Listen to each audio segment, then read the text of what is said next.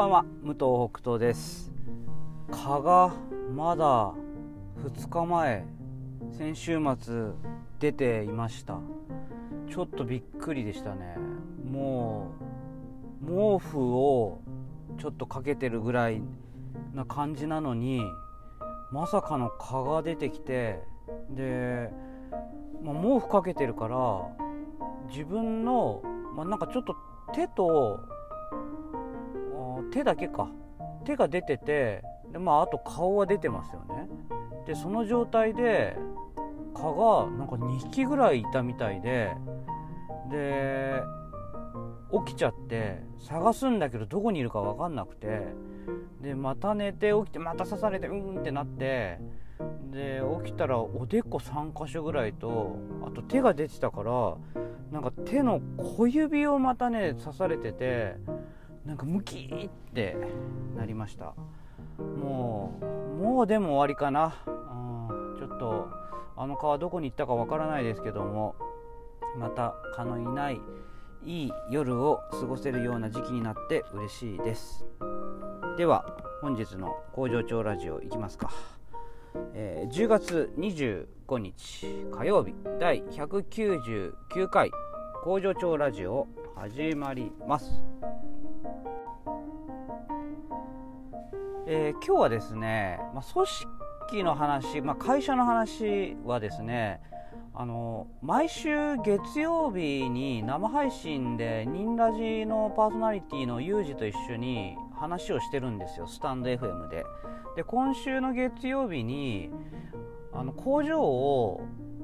あの稼働何曜日してるか、まあ、何曜日が休みかみたいな話をしててうち今土日が休みなんですね。ででも本当は、まあ、土日やったりとか、まあ、例えば24時間ずっと動かしてる方が、まあ、利益が出るんだけどねみたいな前提でちょっと話をしてたんですけどもなんかあんまり僕の方がうまくちょっと聞き直したらね喋れてなかったのでそこの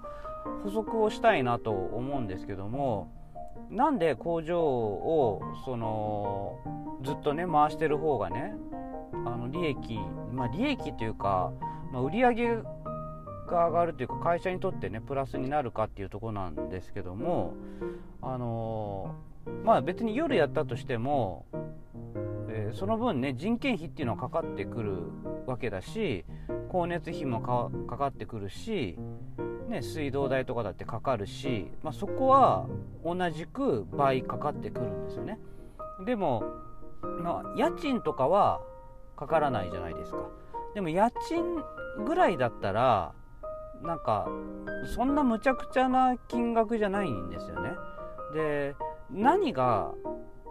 でそこで話が終わってたんですよ。であもっと重要なことちゃんと言わなきゃいけなかったなと思ったのは、まあ、もし今うちが第2工場を建てますというふうになった時って最初の初期投資の初期投資の費用がめちゃくちゃかかるんですよ。でまあ敷金礼金みたいなものとかがね契約費があったりでまあいろいろと手直ししなきゃいけないしでさらに機械は買わなきゃいけない冷凍庫は買わなきゃ買わなきゃいけないみたいなその1個の工場を作るための費用がむちゃくちゃかかるのでそれをかけずにその出来高として倍にできるっていうところがもうめちゃくちゃいいっていうことなんですよ。でそれをちょっと言い忘れてたんでねあの補足としてあの今日お話ししてるんですけどもでもそれを、まあ、それは分かっててもやらないっていうのはまあうちの場合はそのあんまり売り上げの金額をバンバン伸ばしてみたいなところはあんまり考えてなくてでなんかね、うんまあ、やろうと思えば例えば他のなんだろう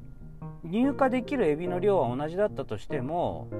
いやそこになんか野菜混ぜてお惣菜作るとかいうことを何種類も作っていけばやることっていうのはまあもちろん増えてはくるんですけども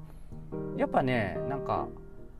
あんまり僕複雑にしたくないなって最近思うようになっててとにかくなんかシンプルにしていきたいなって思ってるんですよ。で家で料理をするような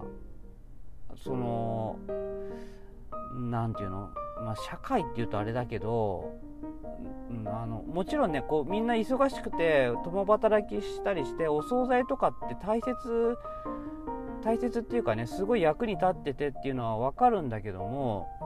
でもねやっぱりねあんまりねお惣菜っていうのがこう主力になっていくと僕の中ではね結果的にはねあんまりいい形にならない社会の流れがみたいな、うん、感じがするんだよね。なんか、うん、こうちょっとこう曖昧な言い方するとその生きる上で何が大事だとかね、うん、その本当に幸せな時間の使い方は何なんだろうかとかねお金の使い方はどうかとかさそういったことを考えてくると、うん、僕はなんかできたら原料原料っていうかその材料料理をする上での材料を売っていくような会社でありたいなと思っててでもまあお前エビフライやってんじゃんって言われるかもしれないんだけど、まあ、エビフライとかはやっぱりなんか、A 級 B 級のエビがあったりとか、まあ、今取れているエビの量をきちんとした金額で販売して売っていくってなると、まあ、エビフライぐらいのお惣菜はね、あのー、まあ、エビフライってその使うのはねうちはまあパン粉と小麦粉だけなんで、まあ、卵とかねそういうのもすら使わないので、まあ、ほぼエビに近いんだけどもまあそのぐらいでね止めておきたいなっていうふうに思ってるんですね。で工場とかもやっぱりねこう何て言うんだきちんと掃除もしたいしきちんと休みの何て言うんだろう工場が休んでるっていう感じにもしたいしなんか一日の中でずっと動いててもう土日もガンガンやってみたいななんかちょっとこうせかされるような感じのこう思考回路とかにあんまり自分自身もなりたくないしなんか工場の中がそういう流れとか雰囲気じゃなくてねなんかもうちょっとこう僕はなんつったらいいのかな。なんかこう穏やかなね感じを全体的にやっていきたいなと思ってて、まあ、ただね土曜日を営業するかっていうのは実は考えててそれはやっぱり働き方のところであの営業日が増えるっていうのはみんなにとって、まあ、特にパートさんにとってはこう選べるわけだ。から選べる日にちが1日増えるだけだからプラスなんですよね。でまあ社員にとってはどうかっていうところは社員はまあ週に2日は休み取りたいから、うん、今までは土日って完全になってたけども、まあ、例えば水曜日と日曜日とかね火曜日と日曜日とかいう風になんか1日はね選べるみたいにしたらえー、例えばこう運動会がある時とか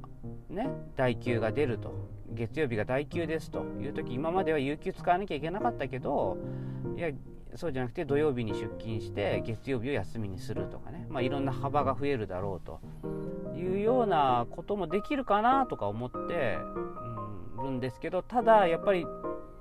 土曜日出たいっていう人はね結構少ないんですよね。特にお子さんがいる家庭っていうのは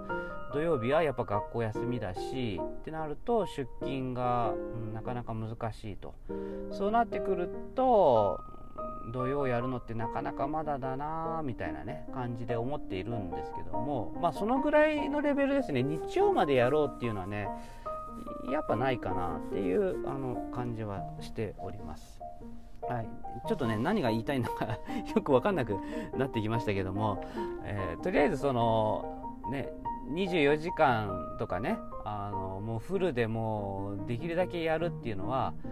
まあ、そういう初期投資の 初期投資の部分とかその辺のところのメリットがすごいんじゃないかななんていうふうに思います。はい、でもこれはなんか僕が思ってるだけであのちょっとしっかりとしたところは よくわからないですが。はい。では最後に、えー、本日の出勤人数の報告です。パート3社会保険加入4名中3名未加入17名中8名合計21名中11名工場勤務の社員3名は全員出勤です、えー、今日は別に普通の感じの一日でした。ではまた明日。バイバイ。